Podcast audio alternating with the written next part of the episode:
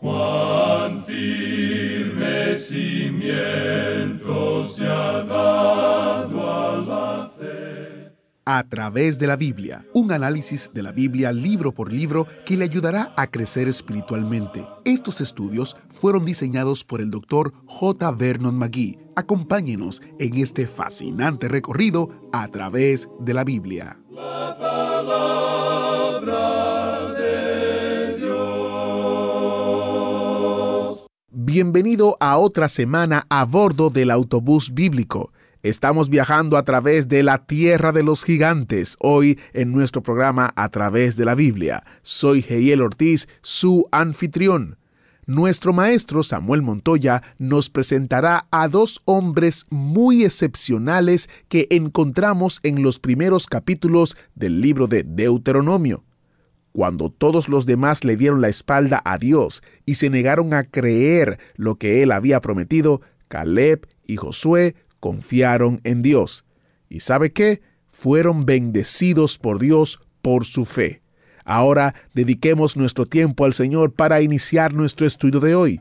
Padre Celestial, te damos gracias porque tenemos la maravillosa oportunidad de estudiar tu palabra, de aprender de ella y que nuestro carácter sea formado por ella. Nos presentamos a ti en esta hora en el nombre poderoso de Jesús. Amén y amén. Y ahora iniciamos nuestro recorrido bíblico de hoy con las enseñanzas del Dr. Magui en la voz de nuestro hermano Samuel Montoya. Continuamos hoy estudiando el capítulo 2 de Deuteronomio. Y en nuestro programa anterior hablábamos de el cuidado de Dios por Israel. Y vimos en los versículos 4 y 5 de este capítulo 2 cómo Dios les dice a los israelitas claramente que no pueden tocar la posesión de Esaú. En Génesis capítulo 36 aprendimos que Esaú vivía en Seir y que Esaú es Edom. Jacob había recibido la primogenitura y recibió la promesa de que sus descendientes tendrían la tierra prometida. Esaú, por su parte, se fue a Seir y ahora es claro que Dios ha dado esa parte al pueblo de Esaú como posesión. Dios les dice pues con toda claridad a los israelitas que no deben tocar la posesión de Esaú. Ahora aquí hay una lección también para las naciones hoy en día.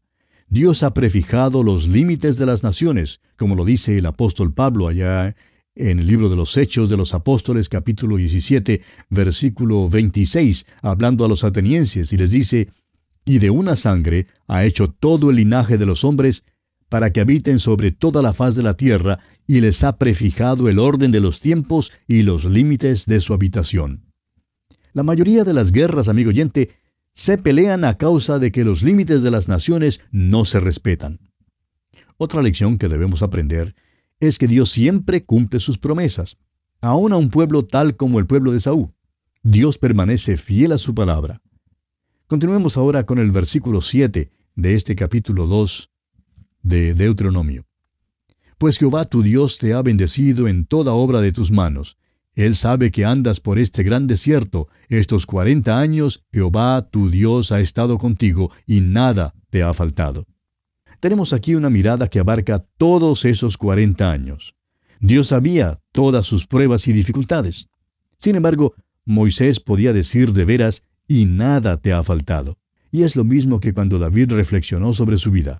Le fue posible decir allá en el Salmo 23, versículo 1, Jehová es mi pastor, nada me faltará. ¿Cómo le fue posible decir eso? Pues a él jamás le había faltado nada. Dios no nos promete los lujos de la vida. Dios provee para las necesidades de la vida. Y hará eso con usted y también conmigo, amigo oyente. Y pasemos a considerar ahora el cuidado de Dios con otras naciones. Hemos visto ya cómo Dios protegió los límites de Saúl. Y vemos que hace lo mismo con las otras naciones. Leamos el versículo 9 de este capítulo 2 de Deuteronomio. Dice Moisés, y Jehová me dijo, no molestes a Moab, ni te empeñes con ellos en guerra, porque no te daré posesión de su tierra, porque yo he dado a Ar por heredad a los hijos de Lot. Pasando ahora al versículo 19, leemos, Y cuando te acerques a los hijos de Amón, no los molestes, ni contiendas con ellos, porque no te daré posesión de la tierra de los hijos de Amón, pues a los hijos de Lot la he dado por heredad los hijos de Israel afrontarán gigantes en la tierra. Pero Dios les anima mostrándoles que para poder conquistar su tierra, Esaú también tuvo que destruir a los gigantes llamados Oreos, como lo vemos aquí en el versículo 22, donde dice, como hizo Jehová con los hijos de Esaú que habitaban en Seir, delante de los cuales destruyó a los oreos, y ellos sucedieron a estos y habitaron en su lugar hasta hoy. Los hijos de Amón, para poder poseer su tierra, también tuvieron que conquistar a los gigantes, los cuales llamaban Somsomeos, como vemos aquí en el versículo 20, donde dice, Por tierra de gigantes fue también ella tenida, habitaron en ella gigantes en otro tiempo, a los cuales los amonitas llamaban Somsomeos. En la actualidad todavía hay gigantes. De vez en cuando aparecen muchachos que miden casi dos metros de altura. Al parecer, pues, había naciones enteras de gigantes en aquellas tierras. Veamos ahora la conquista de Transjordania. Leamos el versículo 24 de este capítulo 2 de Deuteronomio.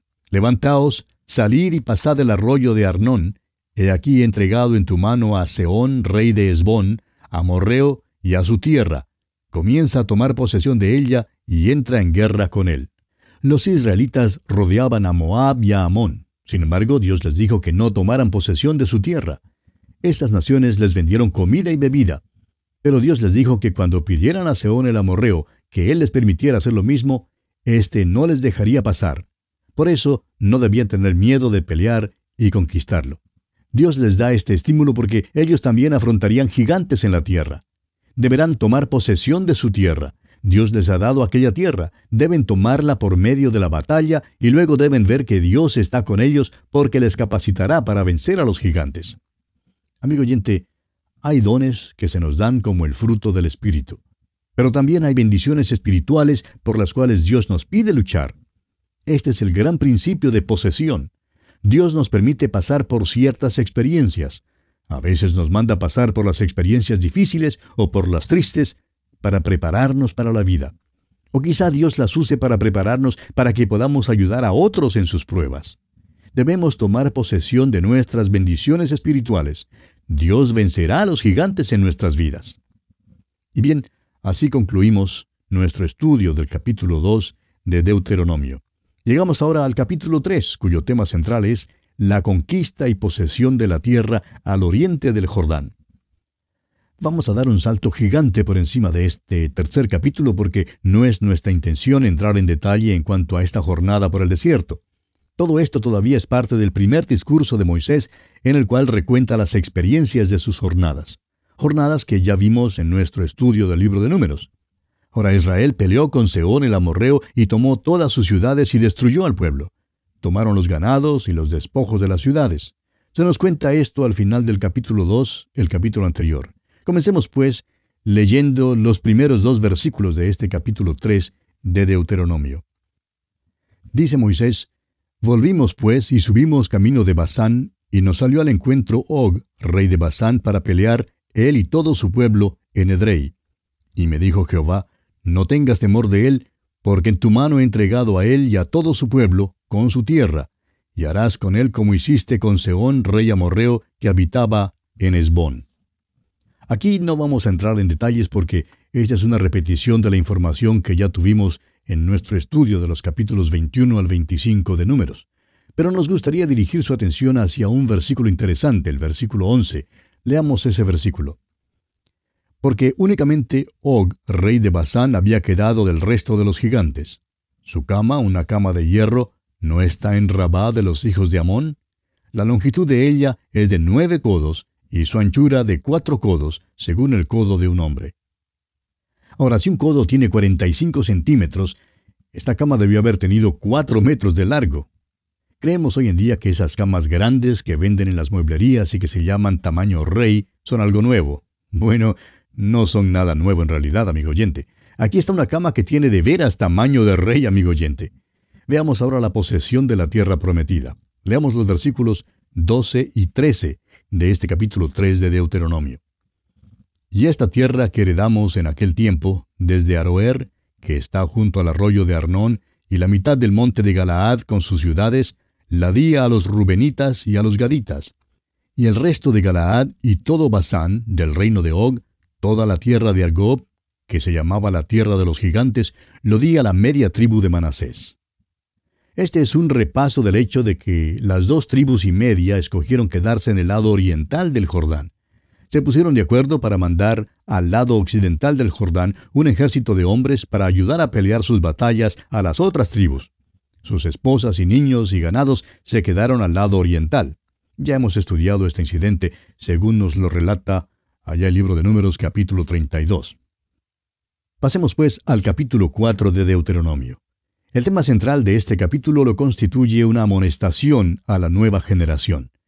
Estamos llegando a la conclusión del primer discurso de Moisés. Él ha repasado sus viajes. Moisés y el pueblo están parados ahora en la ribera oriental del río Jordán. Han llegado al monte Nebo. A medida que Moisés les habla, él mira en forma retrospectiva a todo ese viaje. Solamente dos hombres allí habían hecho el viaje entero con Moisés. Eran Josué y Caleb. Todos los demás eran miembros de la nueva generación. Después que Moisés ha pasado revista a las peregrinaciones, él quiere dar sus instrucciones finales al pueblo. En primer lugar, Moisés les ruega que obedezcan a Dios. Leamos los primeros dos versículos de este capítulo 4 de Deuteronomio. Ahora pues, oh Israel, oye los estatutos y decretos que yo os enseño, para que los ejecutéis y viváis, y entréis y poseáis la tierra que Jehová el Dios de vuestros padres os da. No añadiréis a la palabra que yo os mando, ni disminuiréis de ella, para que guardéis los mandamientos de Jehová vuestro Dios que yo os ordeno. Ellos debían cumplir la palabra de Dios. No solamente debían oírla, sino cumplirla. Fíjese usted que no debían añadir a la ley, ni tampoco debían quitar de la ley. Debían cumplirla. Si Israel hubiera guardado la ley, qué bendición hubiera sido. Pero vemos aquí una demostración en la historia de un pueblo que recibió la ley bajo circunstancias favorables, pero que no pudo guardarla. Ninguna carne será justificada delante de Dios por la ley. ¿Por qué? ¿Es porque Dios es arbitrario? No, amigo oyente, es porque la carne es radicalmente mala. Ese es el problema. Ya hemos indicado que este libro recalca dos grandes temas, amor y obediencia. Quizás usted nunca se dio cuenta que el amor es un gran tema del Antiguo Testamento, pero así es. Aquí en este capítulo 4 de Deuteronomio, Moisés le suplica a esta nueva generación que obedezca a Dios y le da las razones por las cuales debe obedecerle. En primer lugar, Dios quería preservar y prosperar a Israel. Este primer versículo nos dice que ellos debían obedecer al Señor y escuchar sus estatutos y decretos para que, como dice el Señor, viváis y entréis y poseáis la tierra. La obediencia a Dios era la única base sobre la cual Él podía bendecirles. Él deseaba su obediencia porque era su deseo bendecirles. En segundo lugar, la obediencia de Israel mostraría su agradecimiento a Dios. Leamos los versículos 5 al 8 de este capítulo 4 de Deuteronomio. Mirad, yo os he enseñado estatutos y decretos como Jehová mi Dios me mandó, para que hagáis así en medio de la tierra en la cual entráis para tomar posesión de ella. Guardadlos, pues, y ponedlos por obra, porque esta es vuestra sabiduría y vuestra inteligencia ante los ojos de los pueblos, los cuales oirán todos estos estatutos y dirán, ciertamente pueblo sabio y entendido, nación grande es esta. Porque ¿qué nación grande hay que tenga dioses tan cercanos a ellos como lo está Jehová nuestro Dios en todo cuanto le pedimos? ¿Y qué nación grande hay que tenga estatutos y juicios justos como es toda esta ley que yo pongo hoy delante de vosotros? Dios les había bendecido de una manera tan maravillosa que debían mostrar su agradecimiento a través de la obediencia. Ahora, en tercer lugar, el amor de Dios debe impulsar su obediencia. Pasemos hasta el versículo 37 ahora. Y por cuanto Él amó a tus padres, escogió a su descendencia después de ellos, y te sacó de Egipto con su presencia y con su gran poder. Esta es la primera vez en la Biblia que Dios le dice a alguien que le ama.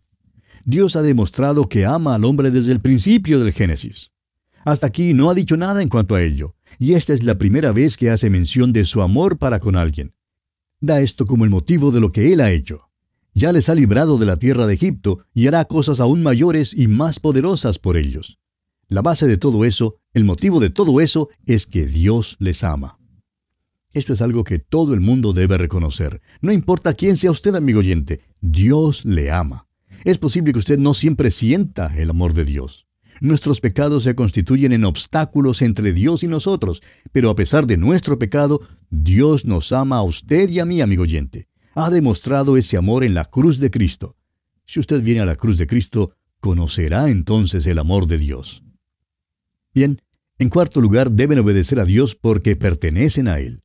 El versículo 1 del capítulo 14 de Deuteronomio dice, Hijos sois de Jehová vuestro Dios, no os sajaréis ni os raparéis a causa de muerto. La obediencia a Dios es la primera ley de la vida, amigo oyente.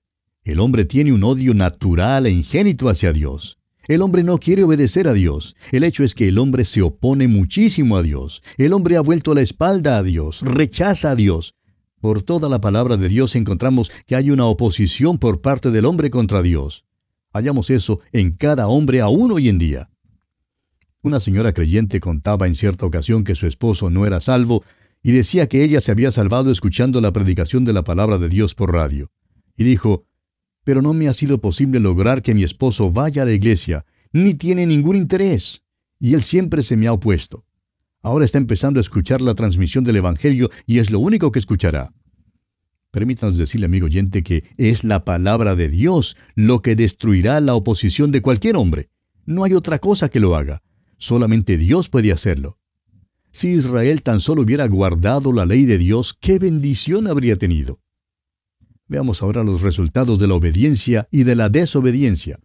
Volvamos al comienzo de este capítulo 4 de Deuteronomio y leamos los versículos 3 y 4. Vuestros ojos vieron lo que hizo Jehová con motivo de Baal peor, que a todo hombre que fue en pos de Baal peor destruyó Jehová tu Dios de en medio de ti. Mas vosotros que seguisteis a Jehová vuestro Dios, todos estáis vivos hoy. Sucedió que los miembros de esta generación conocieron el tiempo cuando Balaam fue llamado para maldecir a Israel y no le fue posible maldecirlo. El hecho es que solo le fue posible pronunciar bendiciones. Pero hizo una sugerencia al rey Moab. Aconsejó al rey que aunque no podía maldecir al pueblo, el rey debiera dejar que su pueblo bajara para casarse con los hijos de Israel. Esto implantaría la adoración falsa entre ellos y luego Dios les juzgaría. Y esto es exactamente lo que pasó. Usted recordará que vimos esto allá en el capítulo 25 de Números. Esto debía servir de ejemplo a esta generación y también debe servir de ejemplo a nosotros. Hay una recompensa por su obediencia. Aquellos que sí siguieron al Señor vivían y entrarían en la tierra. Dios les recuerda de nuevo que la obediencia trae con ella la bendición. Continuemos con el versículo 5. Mirad, yo os he enseñado estatutos y decretos como Jehová mi Dios me mandó, para que hagáis así en medio de la tierra en la cual entráis para tomar posesión de ella. La obediencia traería la bendición de Dios. Entrarían en la tierra para tomar posesión de ella, y su obediencia debía servir a un otro fin. Leamos el versículo 6. Guardadlos, pues, y ponedlos por obra, porque esta es vuestra sabiduría y vuestra inteligencia ante los ojos de los pueblos, los cuales oirán todos estos estatutos y dirán, Ciertamente, pueblo sabio y entendido, nación grande es esta. Israel debía ser un testimonio a todo el mundo. Debía testificar al mundo de una manera opuesta a la que la iglesia testifica al mundo. Dios nos manda a ir a todo el mundo y predicar el Evangelio. Ese mandato es dado a cada creyente. Cada creyente en Cristo debe tener alguna participación en proclamar la palabra de Dios hasta los fines de la tierra. Ahora, francamente, a la nación de Israel nunca le mandó a salir. Debían convidar. Venid, a la casa de Jehová iremos, dice. Su obediencia, su lealtad a Dios haría que las otras naciones oyeran estos estatutos y que se fijaran en que las bendiciones de Dios hicieron de Israel una gran nación. Y entonces, ¿qué harían? ¿Qué hizo, por ejemplo, la reina de Saba? Bueno, ella vino desde los fines de la tierra. En aquel entonces no había los aviones a reacción como hoy hizo un viaje largo y arduo. Ahora, si una mujer venía y viajaba toda esa distancia bajo tales circunstancias, ¿no cree usted que algunos hombres también vendrían a, ver también? Y vinieron. Así de esa manera Israel testificó al mundo. Esa es la razón por la cual Dios dijo que ellos deben obedecerle. Si le obedecían, Dios les bendeciría y serviría de testimonio a todas las naciones. Pero si no le obedecían y se apartaban del Señor, entonces Dios enviaría juicio sobre ellos. Leamos el versículo 9 ahora.